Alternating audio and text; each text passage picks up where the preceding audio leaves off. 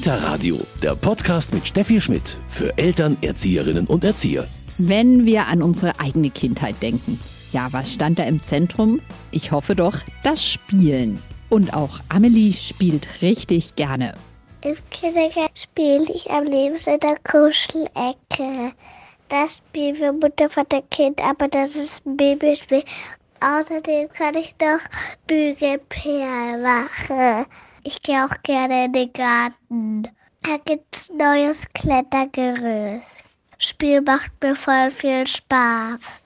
Spielen ist wichtig. Ja, manche Eltern, vielleicht auch manche Pädagogen haben das in den letzten Jahren ein bisschen vergessen. Da hieß es dann eher, was können wir noch tun? Wie können wir das Kind noch fördern? Aber warum Spielen eben das Wichtigste an Förderung ist und wie man das auch den Eltern, die das vielleicht manchmal nicht ganz wahrhaben wollen, gut rüberbringt, darüber sprechen wir diesmal im Kita-Radio. Mein Name ist Steffi Schmidt und ich freue mich, dass Sie dabei sind.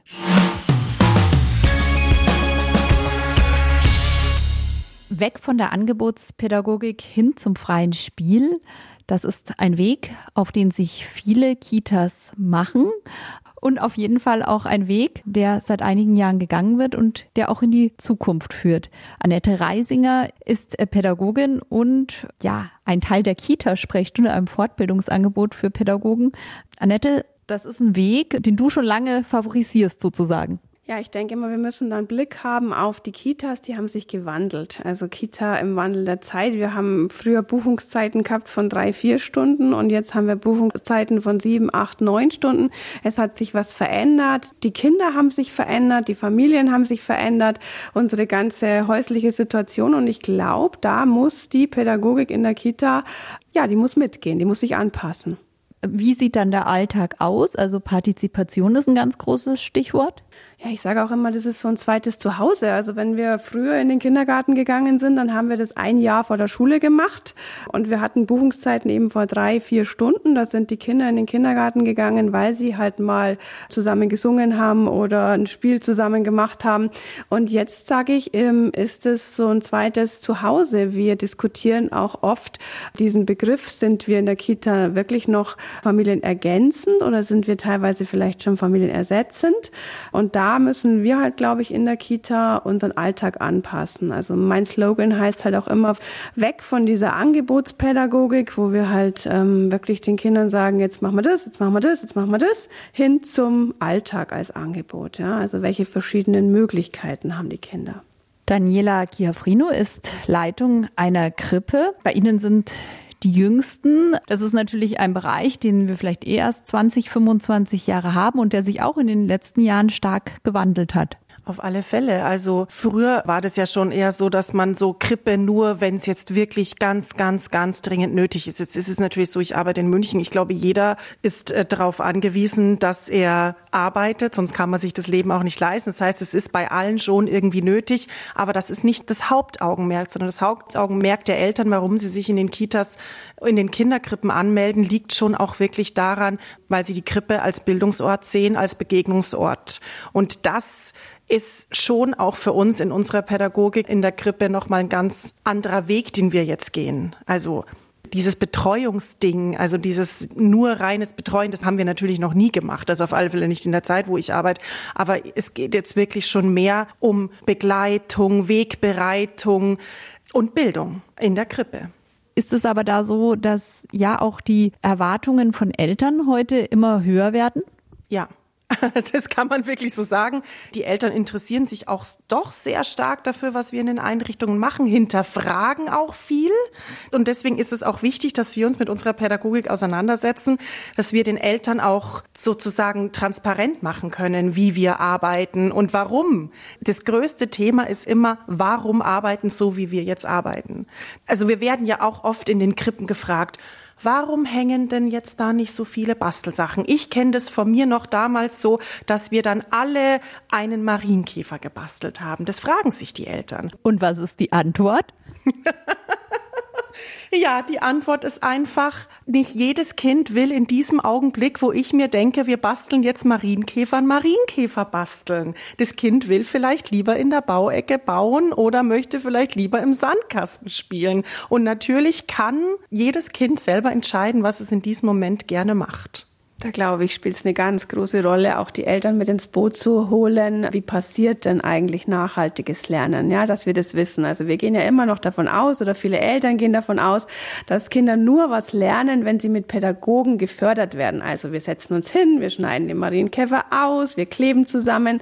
Aber wir wissen heute aus den Forschungen von Neurobiologen, Hirnforschern, dass es so nicht gelingt, sondern ein Kind lernt eben mit Freude und Begeisterung, wenn bei ihm dieses Lernfenster Fenster jetzt auf ist. Und dann gibt es mit Sicherheit zwei, drei Kinder, je nachdem, ähm, in der Gruppe, die sich begeistern lassen für diesen Marienkäfer. Und das ist auch in Ordnung, ja.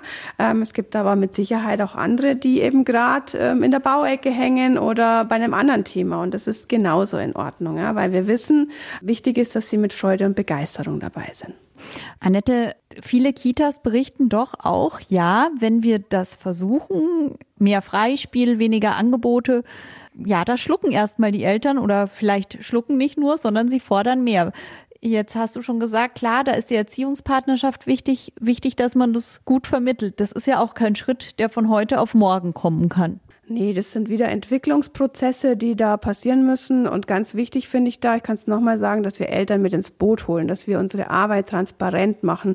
Das ist egal, ob ich ähm, Eltern ähm, mit Elternabende informiere, wobei wir auch merken, dass das gut via Zoom geht, mal eine Stunde am Abend, einen kurzen Theorie-Input, vielleicht noch Fragen.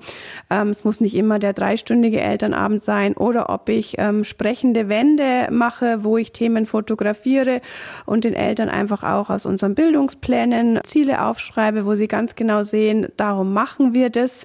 Warum ist das Händewaschen so wichtig oder warum ist uns wichtig, die Mittagssituation eine Bildungssituation ist oder die Garderobensituation, wo wir alles sprachlich begleiten, dass das eigentlich unsere Alltagssituationen sind, wo Kinder lernen und eben nicht in diesem Angebot, das die Erzieher sich für Kinder überlegen.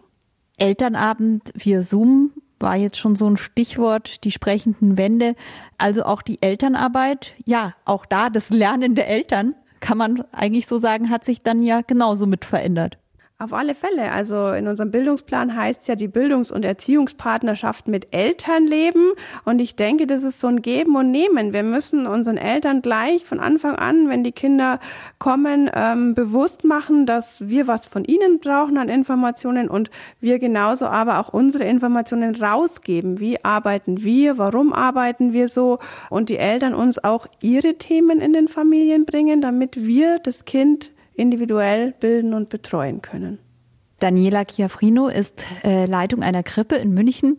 Wie begegnet ihr den Eltern, also eben wenn konkret diese Anliegen kommen? Wahrscheinlich gibt es die Eltern, die auch schon in der Krippe ganz gerne hätten, dass da noch die Englischstunde und ich weiß nicht, ähm, mehr Mathematik oder was auch immer stattfindet. Wie begegnet ihr denen konkret?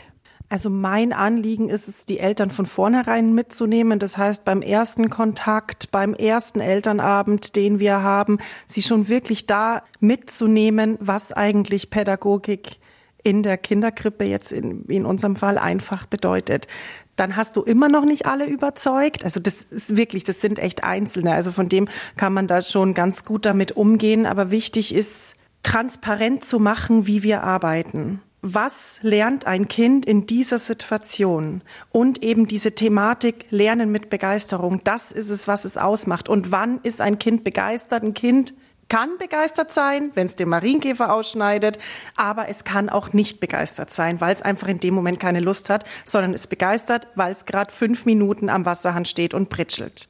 Dann lernt das Kind. Und das müssen wir den Eltern rüberbringen. Und das geht natürlich auch nur, wenn die Eltern da Lust drauf haben, sich drauf einzulassen. Und ich bin wirklich Fan auch von, wenn es nur kleine, kleine Sequenzen sind, vielleicht bei einer Begegnung im Garten, bei einer Begegnung auf einem Fest, im besten Fall in einem Elternabend den Eltern diese Situationen zu zeigen, ihnen darzustellen, was es macht. Vielleicht auch, also ich hatte mal einen Elternabend zum Thema Spiel. Wir haben ihn anders genannt. Diese Themenfindung, wie nennen wir ein Thema, Spiel, da meldet sich keiner an, sondern dann geht's eher um, wie lernt ein Kind und dann gehen wir aufs Spiel und dann haben wir die Eltern auch mal echt erleben lassen, dass sie sich einfach 20 Minuten in die Ecke sitzen und gemeinsam spielen und dann hat man aufgeschrieben, und was denken Sie jetzt, was lernt Ihr Kind dabei? Das ist aber tatsächlich schon bezeichnend, dass die Worte da schon so einen Unterschied macht, weil wir alle gelernt haben, dass der Alltag aus so viel Herausforderungen besteht und wahrscheinlich der Vater, der Manager bei der Allianz oder bei Siemens ist, sagt, ja, mein Leben besteht auch nicht aus Spaß und Spielen.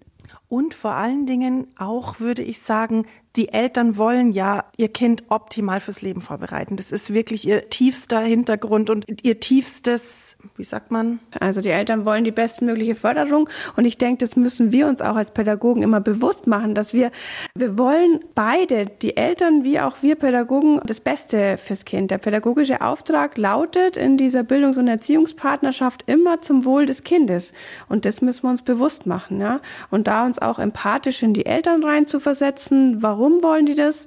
Wir haben schon eine leistungsorientierte Gesellschaft, ja, wo die Eltern eben auch Angst haben, dass ihr Kind, wenn es zu wenig gefördert ist, ähm, eher abrutscht. Und ich denke, das ist halt ein gutes Miteinander, sich da ja miteinander auf den Weg zu machen. Das Kita-Radio. Heute sprechen wir über den Weg, ja, von der Angebotspädagogik hin zum freien Spiel und vor allem auch, wie man das den Familien, den Eltern vermittelt, wie man die damit ins Boot holt. Daniela Chiafrino ist Leitung in der Krippe. Ja, merken Sie das schon auch, dass die Eltern einfach, ja, ganz viel ja, auch in der Krippe ist noch ganz groß der Vergleich wahrscheinlich zwischen den Kindern. Was kann dein Kind, was kann mein Kind? Schon da muss man ja wahrscheinlich anfangen, das ein bisschen zu relativieren. Ja, aber da muss ich jetzt auch mal dazu sagen, dass ich gar nicht so groß äh, Fan auch davon bin, dass wir jetzt da eben zwölf gleiche Bilder draußen hängen haben. Das heißt, da kann der Vergleich gar nicht funktionieren. Wir haben natürlich Sachen draußen hängen, um Gottes Willen natürlich, weil das ist, die Kinder macht es ja auch Spaß. Ich würde sagen, wir bieten gar nicht die Möglichkeit zum Vergleichen. Aber das ist ja ein wunderbarer Weg, schon ein ganz guter Tipp sozusagen. Erlebt ihr es trotzdem halt dann in den Elterngesprächen? Man kommt heutzutage, glaube ich, schwer aus, auf das andere Kind zu schauen. Und ist da merkt man schon, dass es sich verändert hat? Oder geht es zu, zum Glück wieder ein Stück zurück? Auch, dass nicht die Eltern nur fragen, was kann denn jetzt mein Kind schon und was äh, können denn die anderen besser? Wirklich, das ist eine spannende Frage. Und ich finde, sie machen es nicht. Also sie fragen sehr gerne, was kann mein Kind? Aber sie fragen nicht, kann das andere Kind es besser? Ich überlege gerade, ob das im Krippenbereich einfach noch nicht so ist, weil wir da natürlich noch nicht so auf die Schule zugehen wie jetzt im Kindergarten oder ob die Eltern schon jetzt erfahren haben durch die Zeit, auch durch die Wandlung der Pädagogik. Wir sagen das ja in allen Gesprächen, überall sagen wir, das Kind mit seinen individuellen Fähigkeiten, wir sehen es mit seinen individuellen Stärken. Und wir sind ja auch in allen Gesprächen, die wir mit Eltern, Entwicklungsgespräche, die wir führen, sehr ressourcenorientiert. Ist ja auch eine schöne Entwicklung. Ja, äh, absolut. Und ich finde, da hat schon ein Wandel stattgefunden, dass wir den Blick jetzt weg von dieser Defizitorientierung, also was muss ich noch fördern oder was erziehe ich noch um an diesem Kind, hin zu diesem, was du gesagt hast, Dani, Fähigkeiten und ressourcenorientierte, also hinzuschauen, was kann das Kind wirklich, wirklich gut, wo beschäftigt sich's wirklich lange, was ist sein Bereich, seine Fähigkeit und das, glaube ich, funktioniert im Austausch mit Eltern schon ähm, sehr gut und da hat ein Wandel stattgefunden. Also absolut erfreulich. Merkt man es dann doch, gerade so im Jahr vor der Schule, haben viele Eltern doch noch auch so ein Bild von Schule. Schule hat sich ja zum Glück aber auch gewandelt, zumindest viele Schulen, gerade im Grundschulbereich. Aber ist da, man hört dann doch immer noch mal so unter Eltern, ja, kann das schon lange genug still sitzen, kann das gut die Schere halten. Sachen, die vielleicht auch, sage ich jetzt auch als Mama schon etwas größere Kinder in der Schule gar nicht mehr die größte Relevanz heute haben. Gott sei Dank. Also ich kann da nur ähm, als Trainer vom Haus der kleinen Forscher antworten. Ich bin ja da noch Trainer und da haben wir es auch mit Lehrkräften zu tun und mit pädagogischen Fachkräften. Und es hängt sehr von der Örtlichkeit ab. Also welche Schule eben da da schon nach dem, man sagt immer noch neuen Lehrplan Plus, aber ich glaube, den gibt schon seit sechs oder sieben Jahren, der ist gar nicht mehr so neu. Also welche Schule mit welchem Team sich halt da auch schon auf den Weg gemacht hat. Nur ein solcher Satz aus diesem Lehrplan Plus ist eben ähm, zum Thema Schulfähigkeit, das du ja jetzt gerade angesprochen hast, Steffi, Schere halten, still sitzen und so weiter. Die Schule macht sich fähig für das Kind und die Familie, die da kommt. Das wäre ein Satz aus diesem ähm, neuen Lehrplan Plus, so neu ist er nimmer. Und ich merke halt wirklich da ähm, in der Arbeit, in diesen Workshops ähm, beim Haus der kleinen Forscher mit Lehrern, dass es sehr von dieser Teamkultur auch in dieser Schule abhängt, ob sich die schon auf den Weg gemacht haben oder ob es eben noch die alten Stiefel sind, die da noch vorherrschen. Aber ich bin sehr, sehr optimistisch. Die Welle geht und die wird weiter schwappen. Also da auch der Rat an alle Eltern, nicht zu große Sorge haben oder ja, vielleicht auch natürlich ins Kind das Vertrauen haben auf alle Fälle dieses Urvertrauen, dass das Kind es machen wird, bestärken wird. Auch was wir immer wieder erleben, diese Frage, was heißt denn äh, diese Förderung oder die Jahre vor der Schule, was können wir noch machen, um das Kind vorzubereiten auf die Schule? Wir sagen immer, das beginnt mit dem Tag mit der Geburt, ja, indem sie ihr Kind stark machen und ihm eben sagen, es ist gut so, wie es ist, es kann's, ja, ähm, es wird's schaffen die Eltern, die dann vielleicht sagen, ja, mein Kind spielt aber nur im Sand oder mein Kind ähm, ja bastelt aber nie. Die Kinder gibt's natürlich auch, aber da braucht man sich keine Sorgen machen. Sorgen würde ich mir nicht machen. Ähm, was natürlich schon noch ähm, zu wissen ist, ist ohne Bindung keine Bildung. Also ich würde es immer als Pädagoge auch versuchen, eben durch den Bezug zu Kindern, Kinder zu motivieren, animieren. Ja, ob sie Lust hätten, vielleicht mal andere Bereiche zu erkunden, ja. Aber wenn das Kind ausschließlich da bleibt, dann haben wir auch das Vertrauen in das Kind, dass die anderen Bereiche irgendwann, wenn es für das Kind soweit ist, auch kommen werden. Daniela Chiafrino ist Krippenleitung ja, ihr habt vorher gesagt, ja, den Marienkäfer, den dann 30 Kinder ausschneiden, das ist heute nicht mehr basteln. Heißt aber nicht, dass natürlich nie gebastelt wird. Nein, ah, natürlich nicht. Also auch das ist ja ein Bedürfnis, was Kinder haben, sich kreativ auszudrücken. Die Frage ist halt in dem Moment, was bedeutet hier Kreativität? Und wir bieten natürlich, also wirklich auch an, dass wir Osternester basteln. Natürlich, aber sehr frei. Die Kinder müssen nicht. Die Kinder dürfen. Wir bieten es an, jeder, der mitmachen möchte. Und das Schöne ist ja, also ich nenne es immer so diesen netten sozialen Gruppenzwang. Wenn dann da zwei Kinder anfangen zu basteln, weil die da richtig Lust drauf haben, dann stehen halt die nächsten fünf sowieso schon außen rum, weil sie es spannend finden. Die Kinder lernen ja voneinander. Die Kinder motivieren sich einfach gegenseitig. Mir geht's, also mir ist es aber wirklich ein ganz, ganz, ganz großes Anliegen, dass wir ich sage jetzt gerade in der Krippe, weil ich da halt auch arbeite, aber auch im Kindergarten muss das sein, alles viel freier gestalten. Also wir brauchen keine Kindergarten 25 identische Nester. Bitte. Jetzt vom Marienkäfer zum Osternest. Das brauchen wir einfach nicht. Jedes Kind kann gestalten, pinseln, kleben, wie es möchte. Aber für alle Pädagogen, die sich jetzt da vielleicht erst auf den Weg machen, die noch nicht so weit sind wie Sie, ist das anstrengender? Also eigentlich nicht. Also eigentlich, wenn man sich das mal überlegt, wie entspannt ist es, wenn ich einen Tisch vorbereite mit verschiedenen Materialien, als wenn ich wirklich da sitzen muss und schauen muss, dass wir alle an der Linie ausschneiden und dass wir alle auf die gleiche Stelle. Eigentlich, wenn wir da mal wirklich tief drüber nachdenken und uns auch auf dem Weg begeben und das auch mal zulassen, es ist für uns viel angenehmer und entspannter. Ja, ich wollte sagen, der Trend oder wirklich unser Bildungsplan geht halt hin zu diesem offenen Angebot. Ja, wir geben dem Kinder das Angebot, das Material, den Raum, die Zeit unter dem Prinzip der Freiwilligkeit. Du kannst hier und wir motivieren dich, wir animieren, ja, aber du musst hier nichts. Und ähm, auch diese Partizipation, Kinder teilhaben lassen. Was habt ihr denn für Ideen für ein Osternest? Das muss ja nicht nur dieses eine sein, sondern ähm, wollt ihr von zu Hause noch was mitbringen oder äh, habt ihr eine andere Idee? Also auch das finde ich das spannend Spannende und das ist, ähm, kann ich der Dani nur recht geben, viel entspannter ähm, wie diese alte Kindergartenpädagogik. Ich bedanke mich ganz herzlich bei Annette Reisinger und Daniela Chiafrino und hier bei uns gibt es noch den Medientipp. Kita Radio, Medientipp.